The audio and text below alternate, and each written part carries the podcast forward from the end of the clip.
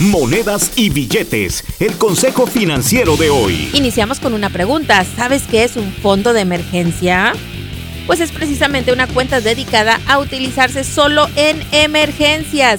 Expertos indican que se debe de tener el mínimo eh, de tres meses de gasto, lo que usted necesitaría para sobrevivir tres meses si no tuviera ingresos. Así que si tus gastos mensuales son de mil dólares, pues deberías de tener tres mil dólares en la cuenta. Y eso es solo para emergencias, como quedarte sin trabajo o la reparación de tu único auto que necesitas, no para comprar algo que desees como una televisión grande. Julie Garza no es consejera financiera, solo comparte información recaudada de diferentes medios y en algunos casos utilizada por ella misma. Para ayuda profesional con sus finanzas, visite un consejero financiero con licencia.